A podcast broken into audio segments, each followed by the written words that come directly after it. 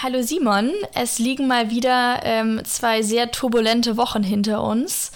Ähm, ich glaube, das Ereignis, was mir jetzt in den letzten zwei Wochen am meisten im Kopf geblieben ist, ist tatsächlich der 24. Juni, wo der Supreme Court ähm, das legendäre Urteil Roe v. Wade overturned hat. Ehrlicherweise war das für viele und, und für die Mehrheit keine Überraschung, weil ja damals schon oder vor einigen Wochen ähm, dass, äh, dass der Entwurf geleakt wurde, wo das schon ähm, durchschien, dass dieses Urteil ähm, revidiert werden würde, aber trotzdem das Ganze schwarz auf weiß zu sehen. Also ich habe es auf Instagram, glaube ich, zuerst gesehen, äh, die Kachel von der Tagesschau und dachte mir, wow, jetzt sind wir erstmal 50 Jahre in die Vergangenheit geschlittert. Ähm, also das ursprüngliche Urteil ist ja von 1973, also 49 Jahre fallen wir jetzt gerade zurück. Ähm, und ich muss sagen, für mich jetzt als, als weibliche Person war das, und auch als weibliche Person mit US-Staatsbürgerschaft, war es einfach ein extrem trauriger Moment zu merken, okay, ähm, mir wird jetzt ein Teil meiner körperlichen Autonomie äh, vom höchsten Gericht der USA weggenommen. Und wie fühle ich, also ich persönlich komme da auch immer so ein bisschen in eine, in eine Identitätskrise, ähm, wie fühle ich mich mit diesem Land eigentlich verbunden, wenn solche eigentlich liberalen Grundsatzentscheidungen plötzlich wieder revidiert werden. Wie hast du das empfunden, als du es mitbekommen hast? Ja, erstmal, erstmal hallo, Carrie. äh, richtig. Ähm, ja, ich habe es relativ ähnlich empfunden. Ich war auch ziemlich schockiert im ersten Moment, auch wenn es sich angekündigt hat. Politik mit Senf, der Podcast mit Carrie und Simon.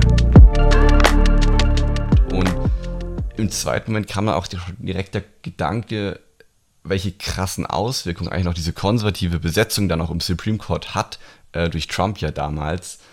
Ähm, und wie du meintest, eigentlich die liberalen Werte, die in, der U in den USA immer vorausgelebt haben. Die haben ja da viele Punkte eher legalisiert, eher mal äh, liberalisiert und dann so ein Schritt, wie du meinst, 50 Jahre einfach komplett zurück. Äh, und ja, also eigentlich unfassbar, ähm, wie man da die Entscheidung treffen konnte. Vor allem der gesellschaftliche Druck, war nicht da. Also die Mehrheit auch in den Umfragen zuvor war ja ganz klar für die Beibehaltung. Ähm, und dennoch hat sich der Supreme Court so entschieden. Ja, also es ist, es ist, ich, ich, vielleicht muss man kurz erklären, weil es jetzt viel hieß, ja, Momentabtreibung wurde jetzt irgendwie in den USA verboten oder sowas. Äh, man muss wissen, was Roe v. Wade damals statuiert hat, war quasi, dass es ein verfassungsmäßiges Recht ähm, auf quasi die, den Abbruch einer Schwangerschaft gibt. Ähm, so, und diese Entscheidung hat jetzt quasi festgelegt, nein, dieses Recht ist nicht in der Verfassung verankert. Damit wurde jetzt keine Aussage darüber getroffen, ob Schwangerschaftsabbrüche grundsätzlich legal sind oder nicht. Aber es wird jetzt eben den Bundesstaaten die Kompetenz gegeben, das eigenständig zu regeln. Das ist eben das große Problem. Ich glaube, es gab letztes Jahr einen äh, Gesetzesentwurf ähm, von den Demokraten, um quasi ein Bundesgesetz zu schaffen, um das flächendeckend zu regeln. Das ist damals gescheitert, wenn ich es richtig in Erinnerung habe. Und jetzt ist eben absehbar, dass vermutlich 26 20 der 50 Staaten extrem restriktive oder eben komplett ablehnende ähm, Gesetzesentwürfe einbringen werden, um Abtreibungen komplett zu verbieten. Ähm, also ich glaube, das prägnanteste Beispiel ist zum Beispiel äh, Oklahoma. Äh, ich glaube, da ist nur im, im Fall der Gefährdung des Lebens der Schwangeren äh, eine Abtreibung erlaubt oder sonst in Texas gibt es die Heartbeat Bill. Da darfst du quasi bis zum, zum Herzschlag, also bis zur sechsten Schwangerschaftswoche, ähm, einen Schwangerschaftsabbruch durchführen lassen, was aber wirklich lächerlich ist, weil die meisten Frauen im Zweifel in der sechsten Woche nicht mal wissen, dass sie schwanger sind. Also das ist auch nur eine, eine, eine Schein, in Anführungszeichen, liberale ähm, Gesetzgebung. Ähm, also insofern einerseits beruhigend, es wurde jetzt kein landesweites Verbot verhängt, aber wir haben jetzt eben ganz, ganz, ganz viel Macht bei den Bundesstaaten und die werden zum größten Teil eben voraussichtlich sehr restriktive äh, Gesetze einführen und das ist, äh, ja, wirft uns sehr, sehr weit zurück in der Zeit. Ähm, und äh, ja, ich, ich glaube, was man, was man in dieser Debatte nicht ganz vergessen darf, ist, die Leute, die, die das forciert haben, sagen, ja, sie sind pro-life.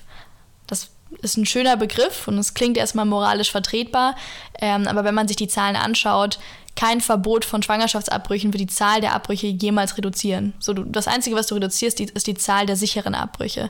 Also du erlebst es jetzt schon in Texas, dass Leute irgendwie nach Mexiko fahren, um sich dort Medikamente besorgen.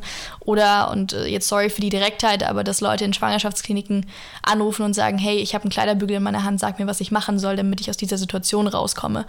Ähm, also ein Schutz des Lebens ist dadurch überhaupt nicht gewährleistet und ich mache mir wirklich Sorgen, was mit, mit der weiblichen Generation jetzt in diesem Land passiert, insbesondere in den konservativen Bundesstaaten. Ja, genau, weil wenn man sich anschaut, welche Bundesstaaten jetzt direkt gejubelt haben und ja, cool, jetzt können wir das wieder einführen, ähm, die entsprechende Gesetzgebung auf Bundesstaatsebene, ähm, das sind ja vor allem die stark kirchlich, stark evangelisch, stark konservativ geprägten äh, Bundesstaaten, auch genau die, wo die Republikaner dann wiederum stark sind. Ähm, und du meinst es gerade mit Pro-Life und ich weiß nicht, ob das eine kirchliche Handlung ist, da die Frauen in so ein Bedrängnis zu bringen.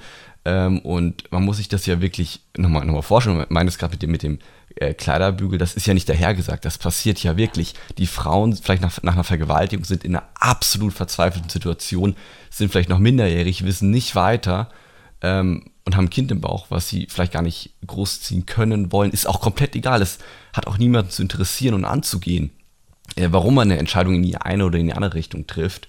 Ähm, und dann ihnen da die jegliche rechtliche Möglichkeit nehmen, da medizinischen äh, Hilfe in Anspruch zu nehmen.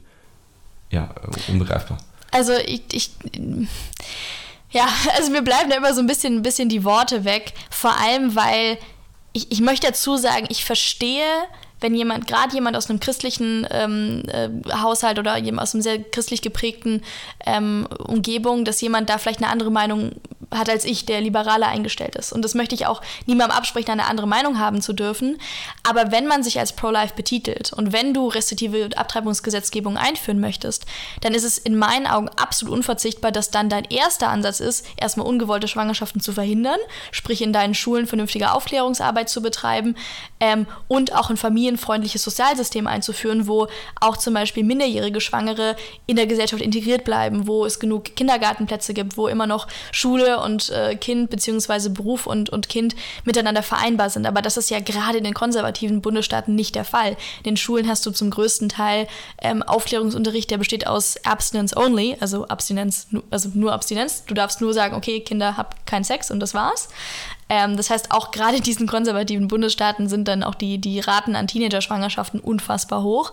Ähm, und wenn es dann doch zu einer Schwangerschaft kommt, dann wirst du von der Gesellschaft ausgeschlossen. Es gibt keinerlei, keinerlei Hilfsangebote. Und das ist das, was mich auch immer ähm, eigentlich so perplex zurücklässt, dass man dann zumindest nicht mal versucht, an der Ursache, an den un ungewollten Schwangerschaften versucht anzusetzen. Also das ist wirklich in den konservativen Bundesstaaten hast du die höchsten Zahlen an Abtreibungen. Das ist das Perverse, ehrlicherweise.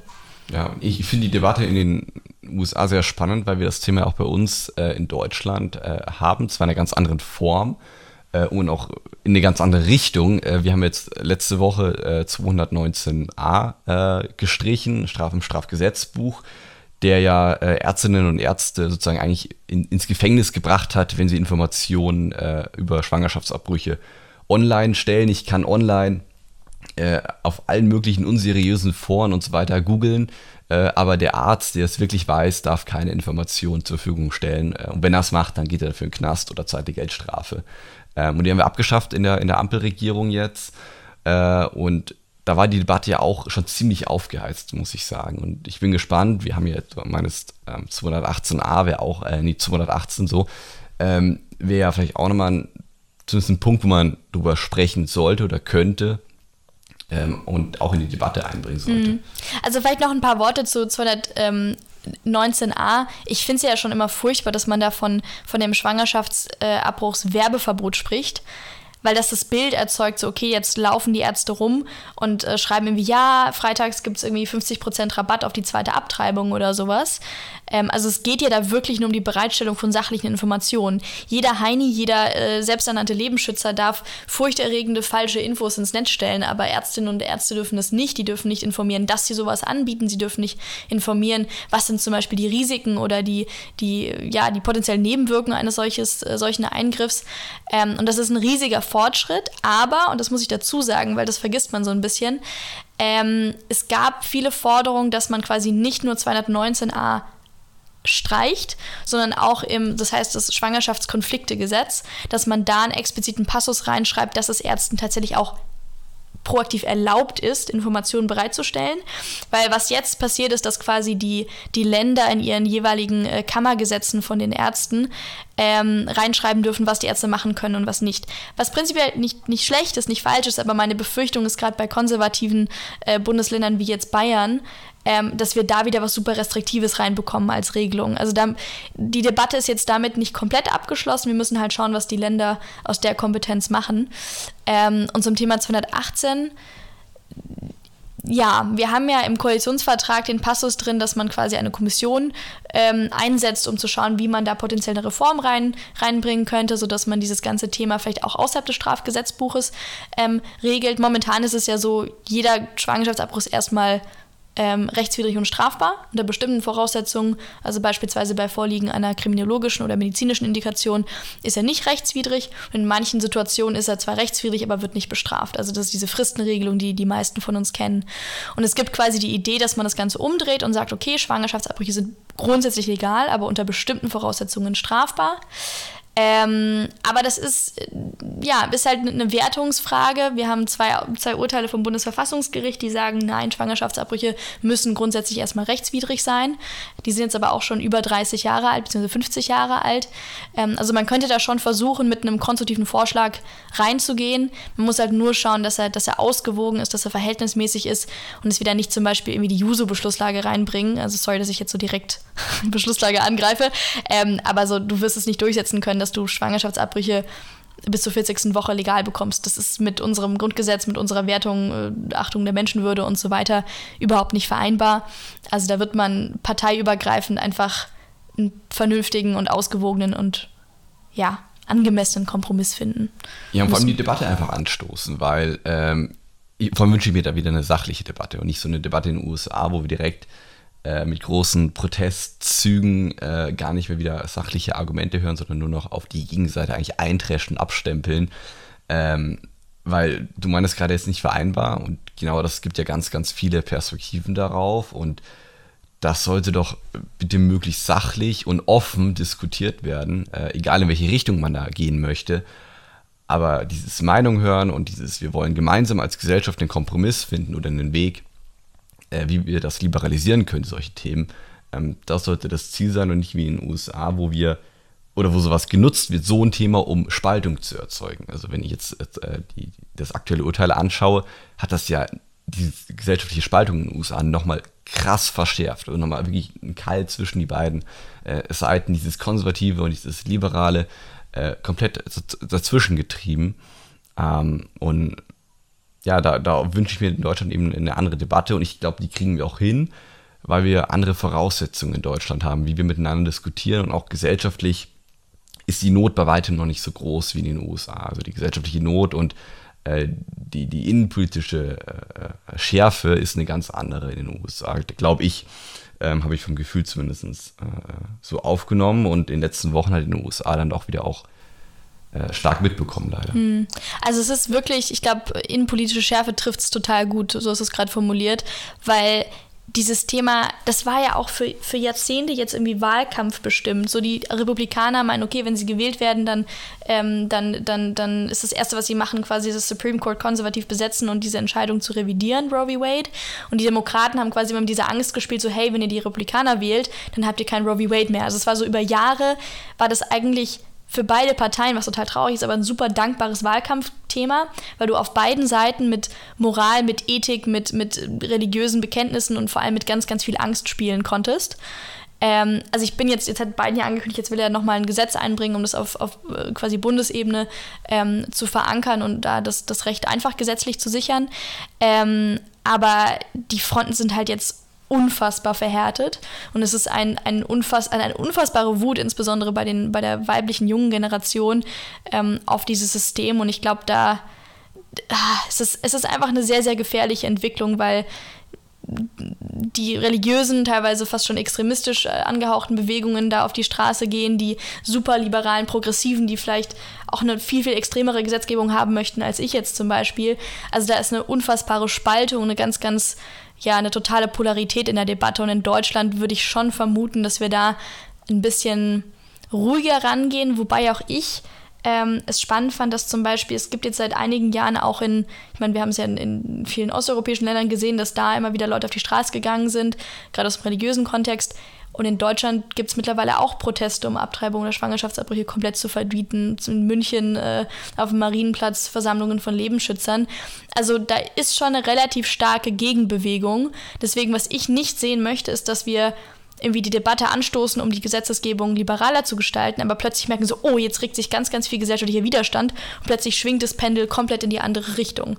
Also du hast absolut recht, wir müssen das ruhig, sachlich, angemessen machen, weil mit, auch wenn es ein emotionales Thema ist, mit, mit, mit, mit einer aufgeheizten Stimmung wird das eine ganz, ganz brandgefährliche Kiste in meinen Augen. Ja, und in den USA, wie gesagt, wir sehen es da schon. Ähm, und es war ja ein Land, was für liberale Formen immer ähm, bekannt war. Wir haben ja auch andere Themen in den USA, äh, Thema gleichgeschlechtliche Ehe zum Beispiel, was man als nächstes angehen könnte, jetzt äh, vom Supreme Court, wo eben die konservativen äh, Richter auch wieder entsprechend dagegen entscheiden könnten und die Urteile äh, umdrehen könnten. Und das wäre auch wieder Öl irgendwie ins Feuer dazu gießen, wo du auf der einen Seite eben diese liberalen Reformer hast und auf der anderen Seite die ja, kirchlich-konservativen. Und spielt natürlich auch irgendwie jetzt, wir haben äh, Midterm-Elections ähm, demnächst in den USA auch und äh, bei den Zwischenwahlen spielt es auch wieder dann den Wahlkampf rein. Äh, die Republikaner sind wieder enorm äh, äh erstarkt na, nach Niederlage. Äh, Erinnerung ans Sturm aus Kapitol. Also wir hatten ja diese, diese krassen Auseinandersetzungen, die auch in Gewalt äh, übergeschwappt sind, immer wieder. Und ich kann mir auch durchaus vorstellen, äh, wenn dieses Thema weiter hochkocht, jetzt Thema Schwangerschaftsbrüche, dass wir auch da wieder gewaltsame Proteste äh, sehen werden und Straßenschlachten und da, also in der liberalen Demokratie eigentlich unbegreifbar, ähm, dass es zu solchen Gewaltausbrüchen kommt. Deswegen möchte ich mit dir gerne auch ein bisschen über die ja, Auslöser mhm. in der amerikanischen äh, Gesellschaft sprechen, weil wir hatten das Ideal des Melting Pots in den USA. Jeder kann irgendwie alles erreichen. Wir sind ein großes Volk, ganz viele Ethien und äh, zum, zusammen rocken wir das und schaffen ein liberales System. Und aktuell sehe ich das eher am Scheitern und weniger am, am, am Aufblühen. Mhm. Äh, und obwohl wir das mehr denn je bräuchten, die USA, innenpolitisches Feuer, was wir gerade besprochen haben, aber auch außenpolitisch mit dem Krieg gegen die Ukraine, ist Biden jetzt, ich denke an den G7-Gipfel, äh, das Urteil kam, glaube ich, am, am Freitag oder am Donnerstag. Freitag, ja, ich glaube, es war Freitag. Freitag. Äh, und er ist zum G7-Gipfel nach Elmau äh, gereist. Also so der unpassendste Moment, wo er eigentlich innenpolitisch vor Ort sein müsste, reist er außenpolitisch weg. Äh, und das ist eine Riesenaufgabe auch für Biden und die amerikanische Politik. Ja, ich, ich also ich wünsche, dass ich da jetzt mit so einer super optimistischen, liberalen Grundhaltung rangehen könnte. So, ja, kriegen wir alles hin. Aber ich sehe das ehrlicherweise sehr, also ähnlich pessimistisch wie du weil mein, mein Gefühl ist, also wir regen uns manch, also wir regen uns schon auch über zum Beispiel die Debattenkultur in Deutschland auf, von wegen, ja, irgendwie reden wir einander da vorbei und äh, es ist alles total destruktiv und auch vor allem zum Beispiel im Zusammenhang mit Fridays for Future oder sowas, wo dann ganz viel gehatet von wegen, okay, wir können, wir können, wir haben jetzt verlernt zu diskutieren. Ähm, aber da würde ich jedem raten, einfach mal einen Blick in die USA zu werfen, weil was man da wirklich erlebt, ist, die Diskurse haben sich komplett voneinander abgekoppelt. Du hast eigentlich gar keine politische Mitte mehr. Also es ist ja auch so zum Beispiel, die Demokraten sind ja, du kannst die deutschen Parteien mit der amerikanischen Partei null vergleichen, weil die, weil die Republikaner sind halt fiskal total konservativ und, und, und gesellschaftlich total konservativ. Die Demokraten sind ähm, eigentlich, ich will nicht sagen, ja, sozialistisch angehaucht in manchen, in manchen, manchen Policies, genau jetzt nicht mehr so liberal. Genau, also eine gemäßigte, also zum Beispiel eine FDP gibt es, also es gibt die, die Libertarians, die sind halt fiskal konservativ, gesellschaftlich progressiv, das wäre wahrscheinlich die Partei, die man mit der FDP am ehesten vergleichen kann. Ähm, aber du hast eben diese zwei extremen Parteien und dann hast du einen großen Teil der Bevölkerung, der, der die eine Hälfte schaut wie Fox News, die anderen schauen CNN, die anderen befassen sich mit traditionellen Medien oder, oder News-Outlets überhaupt nicht mehr, sondern finden alles irgendwie auf Twitter und auf Facebook und es verschwindet einfach diese gemeinsame Faktengrundlage zum Diskutieren. Du kannst gar nicht mehr in den rationalen Diskurs starten, weil du hast gar keine gemeinsame Faktengrundlage mehr. Das hat man ja irgendwie bei Corona gesehen, man sieht es beim Klimawandel.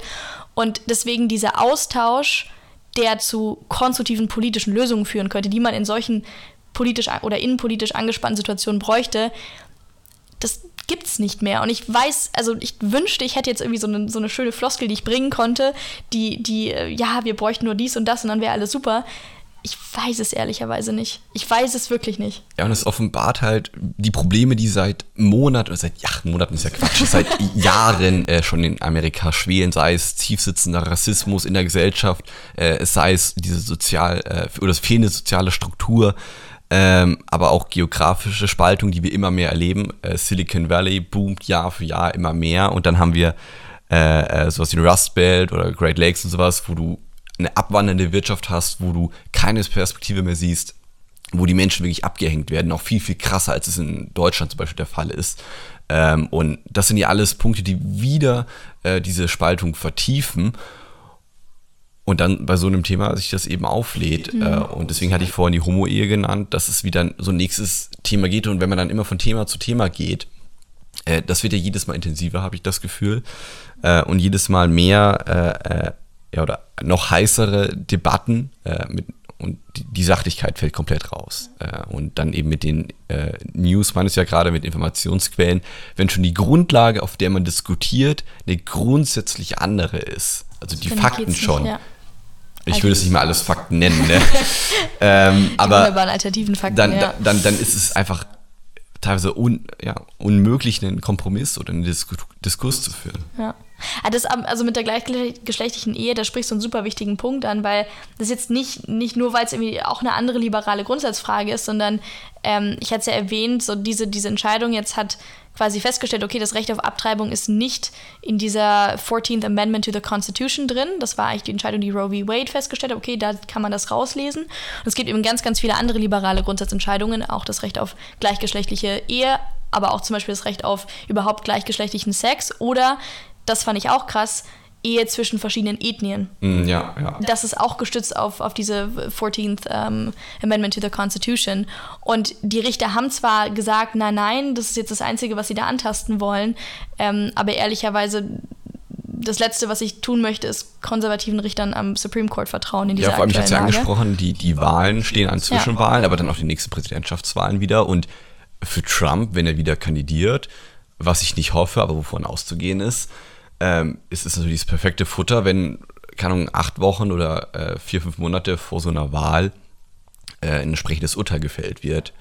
Ähm, und dann kann er das halt wieder für sich nutzen und da populistische Politik betreiben. Ein konservativer Sieg in Anführungszeichen.